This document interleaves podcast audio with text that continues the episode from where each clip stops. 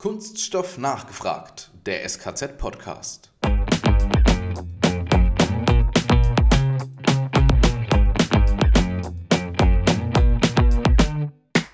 Weil wir einfach der Meinung sind, Pneumatik war gestern und Servomotor ist heute bzw. morgen.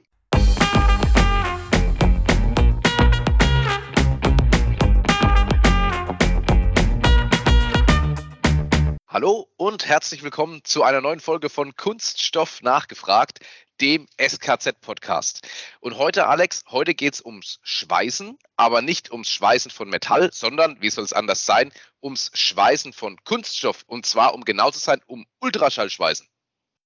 Richtig, da würden wir aber auch übel abtrünnig werden, wenn wir jetzt mit Metall anfangen. Aber was ganz Besonderes, wir haben endlich die Folge von dem Gewinner von unserem SKZ Weihnachtstürchen von unserer letzten Adventsaktion. Es kommt schon bald der nächste, ist ja wie immer schneller da, als man denkt. Aber heute endlich die Aufnahme zum Ultraschallschweißen. Ganz genau so ist es ja, Weihnachten ist jetzt doch schon ein bisschen her. Also äh, wir sind jetzt ähm, im Juli aktuell bei der Aufnahme. Ist aber nicht schlimm, denn gute Dinge brauchen manchmal auch Zeit, um zu wachsen und zu gedeihen.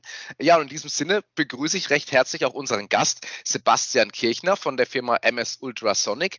Er ist im Regionalvertrieb für Serienmaschinen wo soll es anders sein? Im Bereich Bayern natürlich. Soll ja auch zu uns zum SKZ passen. Sebastian, grüß dich, herzlich willkommen. Servus, schön, dass du da bist. Ja, wunderschönen guten Morgen. Ich grüße euch auch, Alex, Matthias. Servus. Sebastian, lag das jetzt an uns oder an dir, dass wir jetzt erst aufnehmen? Ja, natürlich lag es an euch, nicht an uns. Ah, also an uns liegt es ja nie. ja. Nee. Aber gut das Ding will Weile haben, jetzt ist es soweit, ne? Genau, also wie der, wie der Matthias ja gerade gesagt hat, ähm, man muss halt auch einfach mal manchmal ein bisschen warten und dann wird es dafür umso besser. Starten wir doch einfach direkt rein ins Thema. Ähm, wir hatten gerade eben schon gesagt, also heute geht es ums Ultraschallschweißen, wie wir auch bei uns in der Branche sagt, ums Fügen von Kunststoffen.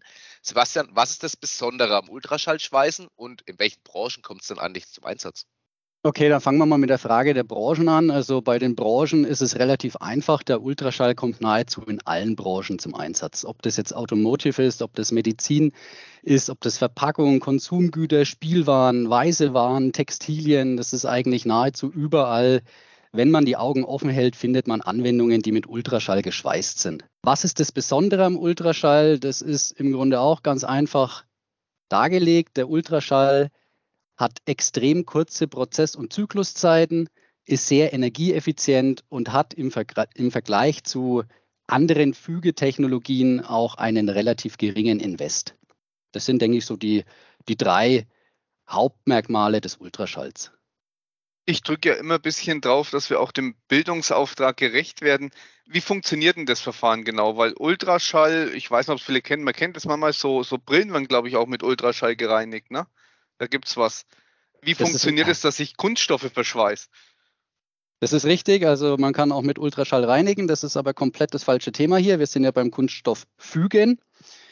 Ähm, wie funktioniert der Ultraschall? Wie erkläre ich das jetzt, dass ich euch jetzt nicht zwei Stunden einen Monolog vorred? Ähm, ich fange mal so an. Der Ultraschall gehört offiziell zu den Reibschweißverfahren. Das heißt, wir brauchen irgendwo eine, eine Reibung, die eine Wärme erzeugt, die uns dann den Kunststoff in der gewünschten Fügezone plastifiziert. Und beim Ultraschall erfolgt es einfach durch, wie es der Name schon sagt, den Ultraschall und erzeugt so im zu verschweißenden Bauteil eine innere molekulare Reibung. Das heißt, die Moleküle reiben aneinander, erzeugen so die Wärme und erzeugen so die Energie, die zum Plastifizieren des Kunststoffs erforderlich ist. Also ähm, kann man sagen, der Ultraschall ist der Impuls und der Kunststoff wird dann von innen heraus erwärmt. So kann man das sagen.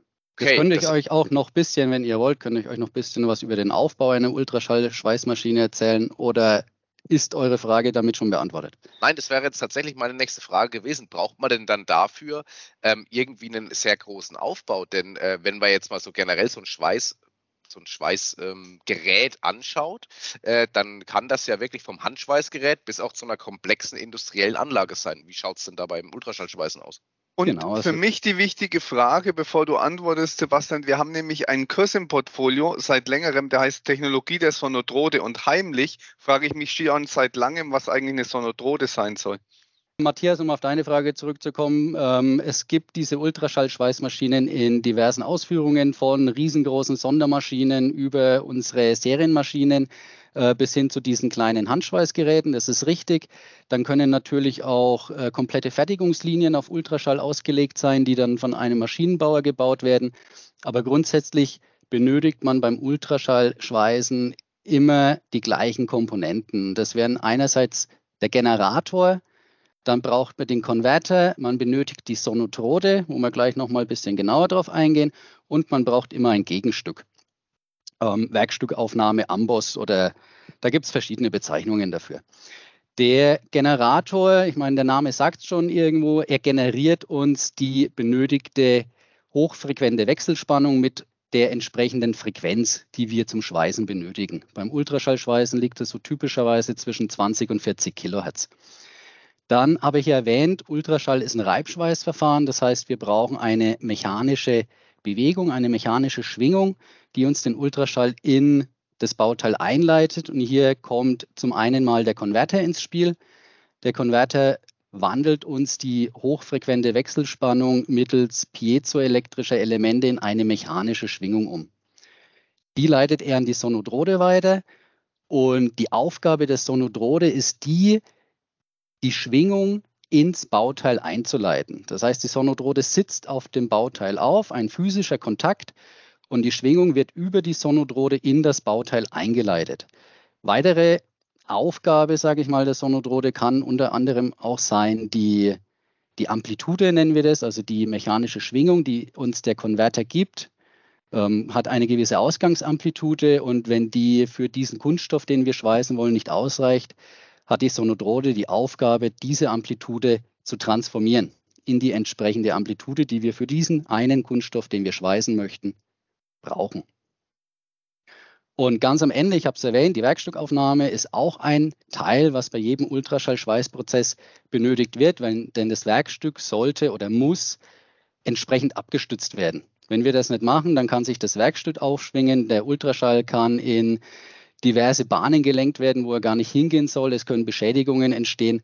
Und nur mit einer perfekt ausgelegten Werkstückaufnahme, die das Bauteil an den richtigen Positionen unterstützt, wird der Ultraschallschweißprozess funktionieren. Jetzt, also Alex, ja? ja, genau, jetzt wäre die, die Rückfrage an, an Alex. Äh, ist die Frage der Sonodrode hiermit einigermaßen beantwortet oder möchtest du noch irgendwas wissen? Nee, absolut. Die ist ja ganz entscheidend. Also was ich interessant fand, ich muss quasi, die Einstellung variiert je nach äh, Werkstoff, den ich verwende. Für die Amplitude, was du gemeint hast. Also jeder Kunststoff hat da quasi eine eigene Amplitude, die ideal ist. Wie kann ich mir das vorstellen? Genau, also es gibt verschiedene Kunststoffe. Es gibt ja thermoplastische Kunststoffe, amorphe Kunststoffe und äh, auch noch ein paar äh, Unterkategorien in diesen Überkategorien, sage ich mal. Und jeder Kunststoff, also nicht jeder Kunststoff braucht eine eigene Amplitude, aber es variiert schon stark zwischen den unterschiedlichen Kunststoffen. Ähm, amorphe Kunststoffe brauchen eine geringere Amplitude, äh, die teilkristallinen Kunststoffe brauchen eine höhere Amplitude. Und ähm, diese Amplitude muss eben durch die Sonodrode erzeugt werden, generiert werden. Okay, jetzt hast werden. du jetzt hast du vorhin schon ein paar Alltagsprodukte angesprochen. Ähm, kannst du da vielleicht ein, zwei Beispiele nennen von dem Alltagsprodukt und warum gerade das Ultraschallschweißen da verwendet wird? Also Alltagsprodukte könnte ich euch einige aufzählen, aber fangen wir mal an ähm, mit dem eigenen Haushalt. Wenn ihr daheim durch eure Wohnung oder Haus lauft oder was auch immer ihr habt, ähm, werden euch ob bewusst oder unbewusst einige Produkte ins Auge fallen, die Ultraschall geschweißt sind. Das fängt schon mal früh an, wenn man ins Bad geht, wenn man eine elektrische Zahnbürste hat. Elektrische Zahnbürsten sind typischerweise Ultraschall geschweißt. Die Zahnpastatuben sind typischerweise mit Ultraschall verschweißt. Wenn ich dann in die Küche gehe, einen Kaffee trinken möchte, habe vielleicht so eine Nespresso-Kapselmaschine daheim. Diese Kapseln können oder werden auch mit Ultraschall verschweißt. Solche typischen Alltagsgegenstände wie Telefone, Taschenrechner, Fernbedienungen werden alle Ultraschall verschweißt. Wer Kinder daheim hat, hat typischerweise einen Schnuller. Auch die werden Ultraschall verschweißt. Ähm, es gibt unzählige Produkte, die ich aufzählen könnte. Vielleicht noch ein kurzes Beispiel äh, beim Thema Verpackung typische Schlauchbeutelverpackungen für Nussmischungen zum Beispiel oder auch für Tierfutter, auch die werden Ultraschall verschweißt. Warum wählt man dieses Verfahren? Ähm, auch das ist im Grunde relativ einfach ausgedrückt. Ähm, ich komme hier wieder zu meinen Punkten, die ich schon mal aufgezählt habe. Wir haben sehr kurze Prozess- und Zykluszeiten. Wir reden hier tatsächlich von reine Schweißzeit 300 bis 500 Millisekunden. Ähm, die Leistung, die die Maschine zieht, wird auch nur in diesem Zeitraum voll gezogen. Also in diesen 300 bis 500 Millisekunden habe ich die volle Leistungsaufnahme und äh, bin dadurch natürlich auch sehr energieeffizient. Ähm, das, das ja, heißt, wir also, haben ja eigentlich extrem viele wirklich, wie du schon sagst, Standardprodukte, die auch im tagtäglichen Einsatz sind, die halt einfach Ultraschall geschweißt sind, weil es dafür das optimale Verfahren ist. Aber äh, ich bin ganz ehrlich, mir öffnen sich gerade so ein bisschen die Augen, denn ich hätte tatsächlich auch nicht gewusst, dass es doch so viele Alltagsprodukte sind, die damit geschweißt werden. Das ist tatsächlich so. So ging es mir genauso, bevor ich in diesen Bereich des Ultraschalls eingetaucht bin. Ich sag's mal so, bin ich mit geschlossenen Augen durch meine Wohnung gelaufen. Nachdem ich das jetzt gelernt habe, ähm, fallen mir tatsächlich viele Produkte auf, wo ich mir denke, okay, auch hier ist Ultraschall im Einsatz. Alles klar. Cool wenn wir, wenn wir mal drauf schauen, jetzt haben wir uns das Verfahren so, du hast jetzt grob erklärt, also Alex, ich für meinen Teil kann sagen, ich habe es in, in, ich in den Grundzügen, habe ich es kapiert. Äh, das, ist schon mal, das ist schon mal gut. Die Frage mit der Sonodrode auch vollumfänglich beantwortet. Jetzt haben wir uns das Verfahren so ein bisschen angeschaut. Ähm, bei euch gibt es eine Besonderheit, wenn ich das so richtig nochmal aufgenommen habe, und zwar ihr setzt auf Servotechnik. Das heißt, im Bereich äh, Schweißen gibt es oder im Bereich Ultraschallschweißen gibt es einmal Servotechnik und es gibt die Pneumatik, die verwendet werden kann. Kannst du uns da kurz erklären, was der, was der Unterschied ist und warum ihr jetzt speziell auf Servotechnik setzt? Ich kann es versuchen, ja. Ähm, also erstmal zur allgemeinen Verständnis. Der Einsatz der Servoelektrik oder der Pneumatik bezieht sich bei den Ultraschallschweißmaschinen immer auf die Vorschubeinheit. Also die Einheit, die mir mein Werkzeug, sprich die Sonodrode, zum Bauteil führt und die auch im Schweißprozess meinen Fügeweg ausführt. Ähm, der Unterschied zwischen diesen beiden Verfahren äh, liegt eigentlich schon im Namen, sage ich mal, Pneumatik und Elektrik. Also das eine verwendet Druckluft, das andere verwendet Strom. Das ist so mal der der grobe Unterschied, sage ich mal. Äh, warum setzen wir auf die Servoelektrik? Das hat mehrere Gründe. Also der, der erste Grund war der, den ich gerade erwähnt habe. Die Pneumatik ist abhängig von der Druckluft. Und Druckluft ist, was wir ja, denke ich, alle schon mal gehört haben, eines, wenn nicht sogar der teuerste Energieträger. Also wir brauchen für die Druckluft brauchen wir eine technische Infrastruktur. Wir müssen es erzeugen, wir müssen es reinigen, wir müssen es trocknen, wir müssen es verteilen. Wir brauchen eine große elektrische Leistung, um das zu generieren, hat aber leider auch einen sehr niedrigen Wirkungsgrad. Also abhängig von den Internetseiten, wo man unterwegs ist, findet man diverse Diagramme, die das mal ein bisschen aufzeigen. Von den 100 Prozent Leistung, die ich reinstecke, bleiben mir am Ende tatsächlich bei allen Diagrammen unter 10 Prozent Nutzleistung übrig. Das Ganze steigert sich dann auch noch mit dem erforderlichen Druck. Also je höher der Druck in meinem Pneumatiksystem ist, desto höher sind auch die Kosten, die hier anfallen. Das wäre mal ein Grund. Ähm, andere Gründe sind aber auch Prozesssicherheit und Qualität beim Schweißen. Also der Servomotor zum Beispiel hat im Vergleich zu einer Pneumatikanlage eine Positions- und Wiederholgenauigkeit von ein Hundertstel. Also es ist tatsächlich Position und Wiederholen ein Hundertstel. Das ist mit einem Pneumatikzylinder, denke ich mal, unglaublich schwer zu realisieren. Die hohe Positions- und Wiederholgenauigkeit führt dadurch dann auch zu weniger Schwankungen in meinem Schweißprozess, was so zu einem breiteren Prozessfenster führt, was wiederum zu einer höheren Produktionssicherheit führt. Also das ist tatsächlich so einer der Hauptgründe, äh, weswegen wir auf die Servoelektrik setzen. Das Interessanteste an dem ganzen Thema ist aber der mit dem Servomotor einhergehenden neuen Schweißmodus. Also wir schweißen typischerweise oder die Ultraschall-Schweißmaschinen schweißen typischerweise kraftgeregelt mit einem Pneumatikzylinder. Und dank des Servomotors können wir einen geschwindigkeitsgeregelten Schweißprozess integrieren. Und wie der Name das schon sagt, wird ja bei dem Schweißprozess die Geschwindigkeit vorgegeben. Das heißt, die dafür benötigte Kraft, die ist uns im Grunde egal, denn die sucht sich die Maschine selbst, um diese Geschwindigkeit während des Fügeprozesses konstant zu halten. Und wie es der Name schon sagt, konstante Geschwindigkeit ergibt sich dann natürlich auch im, im äh, Wegzeit- oder Wegkraftdiagramm ein, ein linearer Fügeverlauf. Und lineare Fügeverläufe werden ja auch bei allen Fügeverfahren angestrebt, denn lineare Fügeverlauf bedeutet, wir haben eine homogene Schmelze, heißt eine gleichbleibende Schmelze. Wir haben somit optimale Fließbedingungen im Schweißnahtbereich. Wir haben aber auch reduziertes Eigenspannungsniveau in der Schweißnaht. Und wenn man das Ganze jetzt noch mit der Positionsgenauigkeit des Servomotors kombiniert, können wir eine definierte Schmelzschichtdicke erzeugen und kommen so zu höheren Festigkeitswerten. Und das ist der Hauptgrund, warum wir auf die Servoelektrik setzen statt auf die Pneumatik, weil wir einfach der Meinung sind, Pneumatik war gestern und Servomotor ist heute bzw. morgen. Könnte man denn dann auch sagen, dass die Servotechnik tatsächlich auch grüner ist, in Anführungsstrichen? Mit grüner meine ich also energieeffizienter beziehungsweise bietet vielleicht sogar auch Einsparpotenziale für mich als Kunde, wenn ich mich für so ein Produkt entscheide? Absolut. Also nicht nur, man kann es so sagen, sondern man muss es eigentlich so sagen. Denn wenn wir, wie ich oben, oder was heißt oben, wie ich vorhin erwähnt habe, ähm, brauchen wir ja keine Pneumatik mehr bei diesen Schweißmaschinen und können somit auf die komplette Infrastruktur, aber auch auf die Erzeugung des Druckluft, der Druckluft verzichten.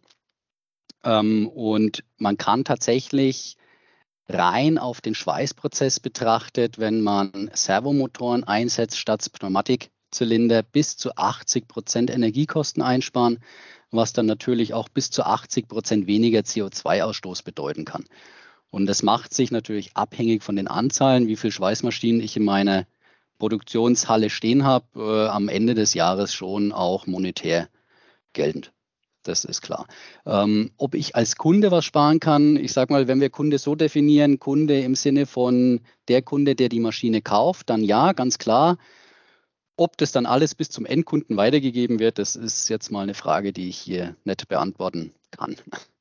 Ja, könnte auch in die Marge laufen, ne? Ja, Aber nachdem sich, nachdem sich die Energiepreise ja nicht gerade im freien Fall befinden, ähm, ist es absolut relevant. Ähm, in der Vorbereitung äh, sind wir darauf gestoßen, dass das Verfahren sehr verstärkt in der Medizintechnik zum Einsatz kommt. Woran liegt das? Also es kommt verstärkt in der Medizintechnik zum Einsatz, das ist richtig. Äh, Medizintechnik setzt stark auf Ultraschall. Es wird auch immer mehr, was unsere Anfragen auch immer täglich zeigen. Warum setzen die auf Ultraschall? Ich denke, auch hier kann ich auf die, auf die drei Punkte, die ich schon erwähnt habe, wieder eingehen. Die kurzen Prozess- und Zykluszeiten, die Energieeffizienz und natürlich auch der geringe Invest. Und ich kann jetzt nicht für alle Medizinprodukte sprechen, aber in der Medizintechnik ist es doch üblich, dass es viele Einwegprodukte gibt.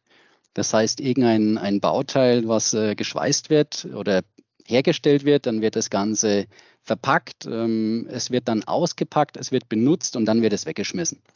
Das heißt, solche Bauteile sind meist in hohen Stückzahlen erforderlich.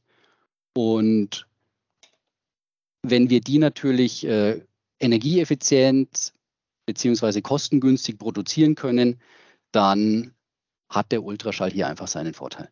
Sebastian, man kann ja aber auch äh, zum Beispiel Fließstoffe Ultraschall schweißen. Das kommt vor allem im Hygienebereich vor. Ähm, Windeln Masken sind da ähm, so Standardprodukte oder als Beispiel. Ähm, seid ihr da in dem Bereich eigentlich auch aktiv? Ich würde jetzt mal spontan sagen, ja, weil wenn ihr im Medizinbereich seid, seid ihr wahrscheinlich auch im Hygienebereich aktiv. Ist das so? Das ist so, ja. Tatsächlich. Wir sind jetzt seit circa einem Jahr in diesem Bereich unterwegs. Das Segment heißt bei uns Non-Wovens und ist im Bereich Systeme und Komponenten angesiedelt. Wir treten jetzt hier in den Markt der Hygieneprodukte und weitere Fließstoffanwendungen mit ein. Ähm, welchen Stellenwert hat die Branche bei uns? Der Stellenwert dieser Branche ist bei uns hoch angesiedelt, da wir einerseits in die Entwicklung dieser innovativen Systeme viel investiert haben, haben aber auch eigens hierfür ein neues Kompetenzcenter in Ettlingen gebaut. Also was sich ein Kompetenzcenter, was sich ausschließlich auf diesen, auf dieses Segment Non-Wovens konzentriert. Und grundsätzlich ist das Interesse an Ultraschallschweißen im Bereich der Fließstoffe sehr groß, weil durch die Technologie einfach die Weichheit dieser Fließstoffe erhalten bleibt, gleichzeitig aber auch die notwendige Festigkeit garantiert wird. Gibt es da, gibt es in dem Bereich Hygiene eine besondere Herausforderung für euch? Also ergänzend gefragt? Die Herausforderung im Bereich Hygiene oder in diesem Non-Wovens-Bereich die, sind die Stückzahlen. Die Geschwindigkeit, mit der die Produkte am Ende der Maschine rausfallen müssen, sind teilweise sehr, sehr hoch. Okay, das, das heißt, ähm, generell ist es eigentlich gleiches Verfahren wie bei anderen Branchen oder Produkten auch, aber die Stückzahlen sind ebenso ein entscheidendes Thema. Genau, generell ist es das gleiche Verfahren. Der Ultraschall wird eingeleitet, die äh, innere Reibung erzeugt die Wärme, die Fließstoffe werden miteinander verschweißt. Ähm, der Unterschied ist im Grunde aber auch der, dass wir bei typischen Produkten ein getaktetes Schweißen haben. Das heißt, wir führen gezielt den Ultraschall ein, haben dann die Zeit, das Produkt zu wechseln oder äh, es vergeht einfach eine gewisse Zeit zwischen dem nächsten Takt und bei den äh, Non-Wovens ist es so, dass wir kontinuierlich schweißen. Also es sind wirklich Fließbahnen, die mit einer Geschwindigkeit durch die Maschine ohne Pause durchgehen und es wird kontinuierlich Ultraschall zugeführt. Also eigentlich doch auch wiederum eine, doch eine immense Herausforderung, denn der Prozess muss natürlich optimal laufen und darf sich natürlich keine Fehler erlauben in der Zeit.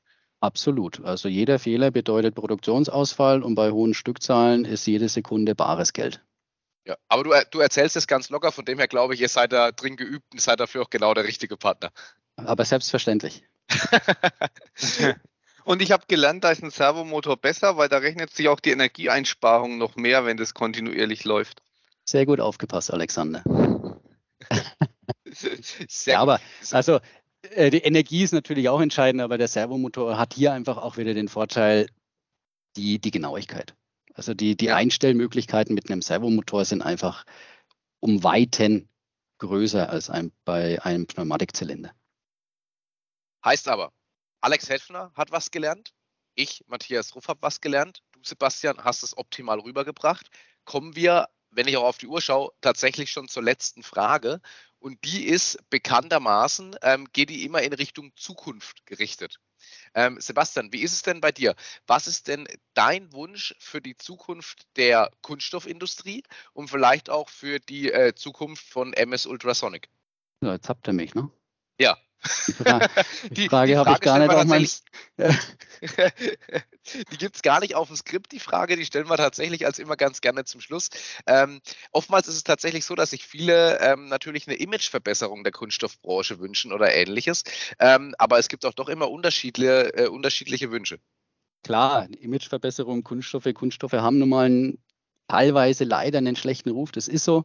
Das lassen wir mal außen vor. Was würde ich mir wünschen für die Branche? Ich würde mir tatsächlich wünschen, dass in den Firmen auch mal ein Umdenken stattfindet, dass bei den Investentscheidungen nicht immer nur die Investkosten betrachtet werden, sondern auch mal die, die laufenden Kosten, speziell mit Hinsicht auf die Energiekosten, ähm, weil einfach am Ende des Jahres oder am Ende der Produktlebenszeit kann man einfach unglaublich viel Energie einsparen, wenn man mit Servomotoren arbeitet. Das kann manchmal am Anfang ein bisschen mehr Invest bedeuten, aber unterm Strich am Ende wird definitiv eingespart. Und dieses Denken ist teilweise in den Firmen noch nicht vorhanden. Es wird immer besser, es wird immer mehr. Man merkt es in den letzten Monaten, dass tatsächlich die Firmen gezielt auf energieeffiziente Maschinen schauen. Ähm, es gibt aber leider teilweise auch noch Firmen, die wirklich nur die Investkosten betrachten und alles danach äh, geht sozusagen auf eine andere Kostenstelle und ist egal. Und hier würde ich mir wünschen, dass wirklich der komplette Produktlebenszyklus betrachtet wird. Finde ich gut. Langfristig denken ist prinzipiell sinnvoll. Genau. Finde ich auch sehr gut. Hast du doch einen Wunsch geäußert, den wir tatsächlich auch so in unseren Folgen bisher tatsächlich auch noch nicht drin hatten. Also wieder, wieder was Neues. Sage ja, jeder, jeder Teil der Branche tickt da ein bisschen anders da und hat natürlich auch entsprechende Herausforderungen. Ja, Sebastian, damit wären wir auch schon am Ende unseres kleinen Podcasts angekommen. Wir dürfen uns nochmal recht herzlich bei dir bedanken für deine Zeit, dass du uns Rede und Antwort gestanden bist, dass du den Kollegen Hefner äh, erleuchtet hast mit neuem Wissen. Jederzeit gerne gleich. wieder. natürlich erleuchtet. Nee, ich bedanke mich natürlich auch für die Einladung, für die Zeit, die ihr euch genommen habt, äh, um mal das Thema Ultraschallschweißen in eurem Podcast aufzunehmen. War sehr interessant, hat mich gefreut. Und gerne, gerne. wieder. Sehr, sehr gerne. Und natürlich auch äh, zu euch, zu MS Ultrasonic, gibt es natürlich in den Show Notes am Ende dann unten natürlich auch noch einen kleinen Link unter dem Podcast. Das interessiert es sich auch dann direkt mit euch in Verbindung setzen können. Okay. Super. Und jetzt könnte Sebastian vielleicht noch was lernen. Ich bin immer offen für Neues. Ja, Alex, und uns beiden, uns bleibt wie immer zum Schluss eigentlich jetzt nur noch eins. Kunststoffwissen zur Selbstverteidigung.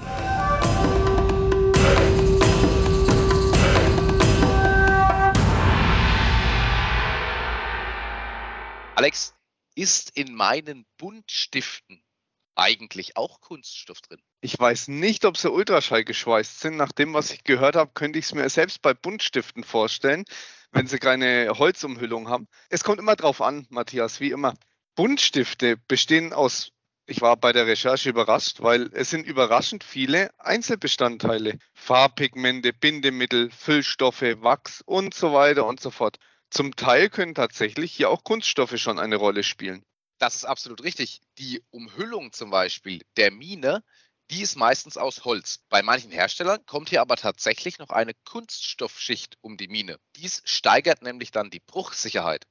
In sogenannten Feinminenstiften werden dann zum Beispiel auch Polymerfarbminen verwendet. Wir sehen also, Alex, auch Buntstifte sind heutzutage ein extrem komplexes Produkt. Und Sebastian, wenn du jetzt auch was gelernt hast, hätten wir heute einen dreifachen Bildungsauftrag erfüllt.